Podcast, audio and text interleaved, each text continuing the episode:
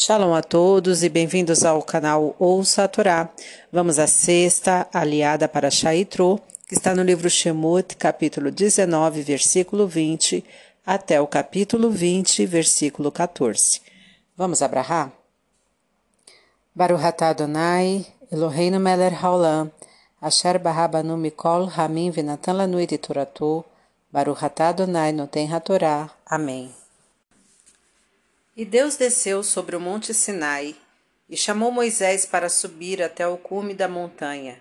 E Deus disse a Moisés: Desce, adverte o povo para não ultrapassar os limites para ver Deus, para não morrerem muitos, e que os sacerdotes que se aproximarem de Deus se santifiquem para que não morram. E Moisés disse: O povo não poderá subir a montanha pois já o advertiste e fixaste limites.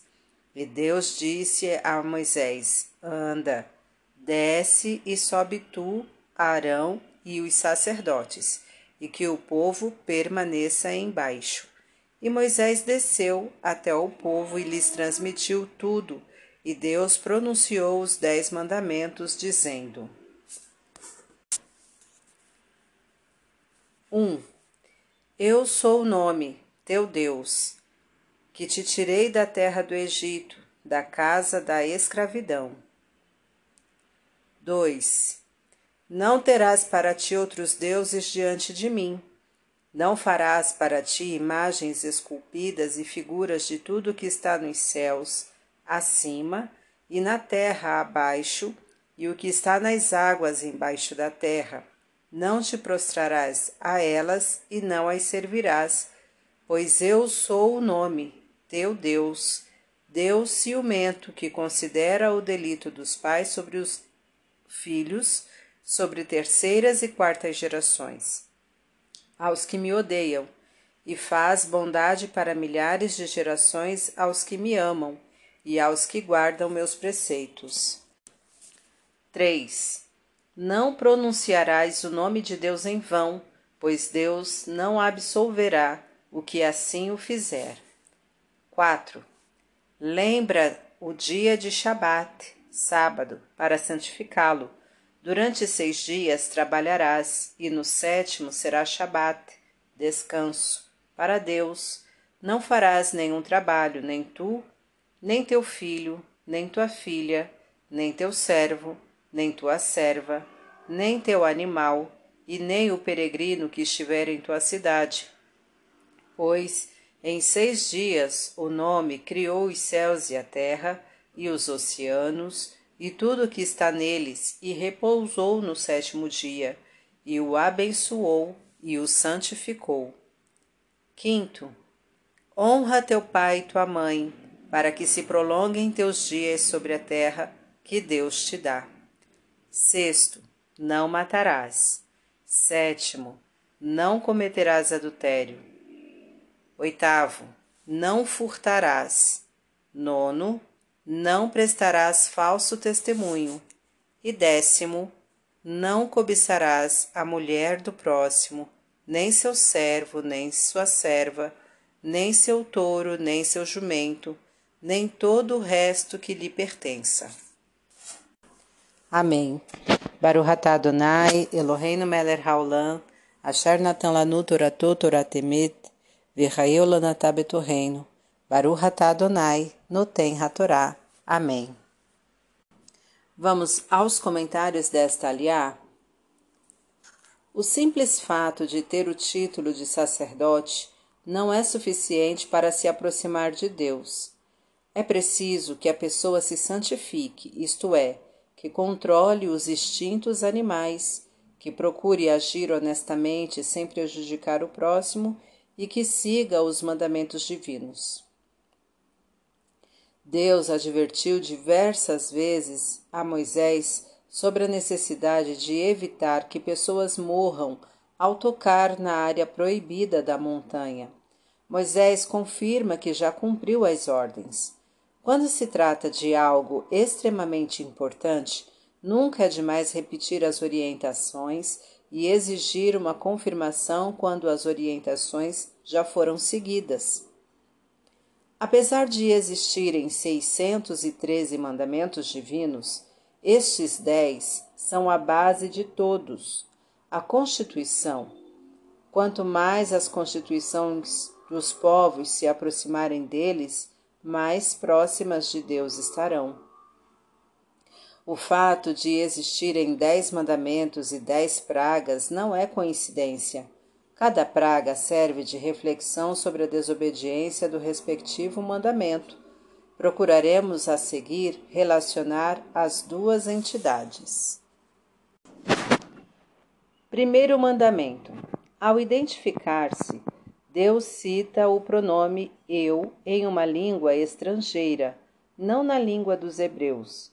Isto significa que chegará o dia em que todos os povos, e não somente o hebreu, o reconhecerão como ele quer ser reconhecido. A primeira praga foi a de sangue. O sangue representa a vida. Não acreditar em Deus é não acreditar naquele que cria a vida. Deus poderia identificar-se como o que criou o mundo, preferiu ser associado àquele que libertou o povo da escravidão. Com isso, Deus quer que as pessoas o considerem próximo atento ao sofrimento e problemas de cada um, sempre presente e capaz de salvar quem merece. Segundo mandamento: Deus não se refere somente aos deuses pagãos ao se adotar algo material ou uma pessoa como o único guia para o comportamento na vida, está se incorrendo no perigo de criar para si um Deus e nesta categoria estão incluídos dinheiro, trabalho, líderes, atores, cantores, políticos, etc. A segunda praga foi a de rãs. As rãs, por serem animais anfíbios, podem viver tanto na água como na terra. Simbolizam a dualidade, assim como é a crença em mais de uma divindade. Deus não tem uma forma. O que podemos conhecer dele são suas manifestações, que tomam várias formas não físicas. Adotar uma imagem para representá-lo significa limitá-lo. Deus está acima de qualquer imagem, pois ele é quem as cria, e nenhuma poderá se comparar a ele. Servir à imagem é servir à criatura e não ao Criador. Só tem ciúmes de alguém quem ama esse alguém. Com isso, Deus declara seu amor às pessoas e quer fidelidade em troca. Quando os filhos fazem algum delito, Deus verifica se os pais tiveram alguma participação nisso, como, por exemplo, não os educaram para evitar a má ação. Se for constatada a corresponsabilidade no evento, os castigos dos filhos serão atenuados e os pais serão castigados também. Até quatro gerações conseguem viver simultaneamente. Isto significa que os antepassados ainda podem presenciar e se arrepender em vida da educação que forneceram ao pecador, evitando com isso piores consequências. Os delitos ocorrem por falta de amor a Deus, pois quem o ama quer agradá-lo, cumprindo os seus mandamentos, e com isso evitando pecar. Os que cumprem os preceitos divinos e o amam serão recompensados por ele, bem como seus futuros descendentes até milhares de gerações. Terceiro mandamento: nem brincando, nem em juramentos. O nome de Deus é sagrado e, como tal, só pode ser pronunciado em ocasiões sagradas, como no dia da expiação, Yom Kippur, pelo sumo sacerdote e no local considerado o Santo dos Santos, no grande templo de antigamente.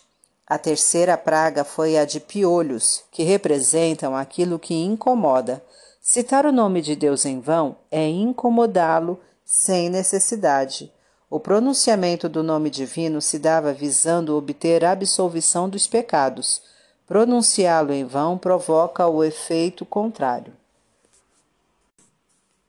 Quarto mandamento. Às vezes, a vida se torna tão agitada e movimentada que se perde a noção do tempo e não há tempo para o descanso. É fundamental que nos localizemos no tempo e que descansemos periodicamente. O sábado eleito por Deus é o dia certo para isso. Deve, portanto, ser lembrado. A quarta praga foi a de animais ferozes, que obrigavam as pessoas a se refugiarem permanentemente sem descansar, que é o que acontece com quem não santifica o sábado. Não basta a pessoa descansar sem respeitar o descanso dos outros. É importante que todos aqueles sobre, que, sobre quem se tem ascendência descansem também. E para tanto não se devem mandá-los executar nenhuma tarefa no sábado. Deus quer que todos se solidarizem no dia sagrado, reservando tempo para rezar, estudar assuntos elevados, reunir-se em família, etc. Em suma, que a santificação do sábado seja um regozijo para cada um. Quinto mandamento: honrar significa colocar em evidência, cuidar, dar preferência, respeitar, dar valor. Os pais são sócios de Deus na geração e criação dos filhos e honrando-os, honraremos a Deus. A quinta praga era a de peste nos animais. Os animais simbolizam recursos vitais. Honrar os pais implica em reconhecer que eles nos proporcionaram os recursos vitais quando éramos incapazes de obtê-los sozinhos. Não fazê-lo é como eliminar os recursos com a peste. Este é um dos poucos mandamentos divinos onde está explícita a recompensa por cumpri-lo. Ao honrar os pais, estamos dedicando parte de nosso tempo a eles. Esse tempo, que é utilizado em detrimento de eventuais atividades mais produtivas ou agradáveis, será compensado com uma vida mais longa e certamente mais feliz. Sexto mandamento: Somente Deus é quem pode tirar a vida de alguém. Nenhuma pessoa poderá fazê-lo, mesmo que seja para minimizar sofrimentos, eutanásia, a menos que esteja cumprindo ordens divinas. Este mandamento não abrange somente a morte física. Matamos alguém quando falamos mal dele aos outros, pois com isto matamos sua reputação e as oportunidades que ele perde por causa de nossa ação. Matamos alguém ao abandoná-lo quando precisa de nós ou quando o ignoramos ou fazemos outros o ignorarem. A sexta praga foi a sarna, que é uma doença que se espalha por toda a comunidade e que incomoda sobremaneira quem a possui. Quem mata ou denigre alguém afeta toda uma comunidade e a sua consciência o incomodará pela eternidade. Sétimo mandamento: Cometer adultério é enganar o próximo, é se fazer passar por amigo, mas traí-lo, é enganá-lo comercialmente, é trair sua confiança, é traparcear nas medidas, na qualidade dos produtos oferecidos. A sétima praga foi a chuva de pedras mesclada com fogo. O fogo simboliza a paixão de quem comete adultério, e ele vem acompanhado de pedras que ferem e até matam significando que o adultério fere a família, podendo ocasionar a sua desintegração. Oitavo mandamento: furtar é tirar algo do próximo, material ou espiritual. Furtar é tirar as esperanças justificadas de alguém. É não pagar o que se deve, é não cortar, é não contar algo que alguém deve saber, é não devolver o empréstimo, é sequestrar alguém, é desperdiçar algo material. Estaremos furtando as oportunidades de alguém que, nele, que dele precisa. Ao desperdiçarmos algo material, estaremos furtando a oportunidade de alguém que dele precisa. A oitava praga foi a de gafanhotos que subtraem as plantações, assim como o ladrão que subtrai os bens do próximo. Nono mandamento: Prestar falso testemunho é divulgar qualquer tipo de mentira ou meias-verdades, é praticar o mau jornalismo, é também criar falsas expectativas. A nona praga era a escuridão, que não permitia ninguém ver os fatos como, como eles eram, assim como quem presta falso testemunho. Décimo mandamento: cobiçar algo do próximo significa não estar satisfeito com a parte que lhe toca. A cada pessoa é reservado por Deus o quinhão que lhe é devido, visando cumprir sua missão aqui na terra. Não aceitá-lo é o mesmo que discordar da atitude divina. Devemos trabalhar para adquirir honestamente aquilo que nos está reservado. A décima praga foi a morte dos primogênitos. O primogênito simboliza aquilo que cada um tem, proveniente de Deus. Cobiçar as coisas do próximo é não valorizar o que se tem, é como matar aquilo que se possui. Para refletir, para que Deus se aproxime de você, é preciso que você cumpra os seus mandamentos, e os dez mandamentos que ele ortogou no Monte Sinai servem de base para os demais. Quando você emitir ordens importantes, é conveniente repeti-las quantas vezes forem necessárias e solicitar a confirmação de seu cumprimento. Não crie ídolos de qualquer espécie.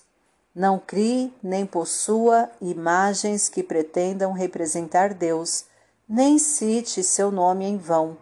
Se seus descendentes pecarem, uma parte da culpa cabe a você, pois compete a você educá-los corretamente. Se cumprir fielmente os mandamentos divinos, você estará beneficiando as milhares de gerações de seus descendentes. Satisfaça-se com o que Deus lhe fornece. Para exercitar, decore os dez mandamentos e cumpra-os. Tá gostando do conteúdo do canal? Então curta, comenta, compartilha. Se ainda não é inscrito, se inscreve ativa o sininho e fica por dentro das novidades. Shalom a todos!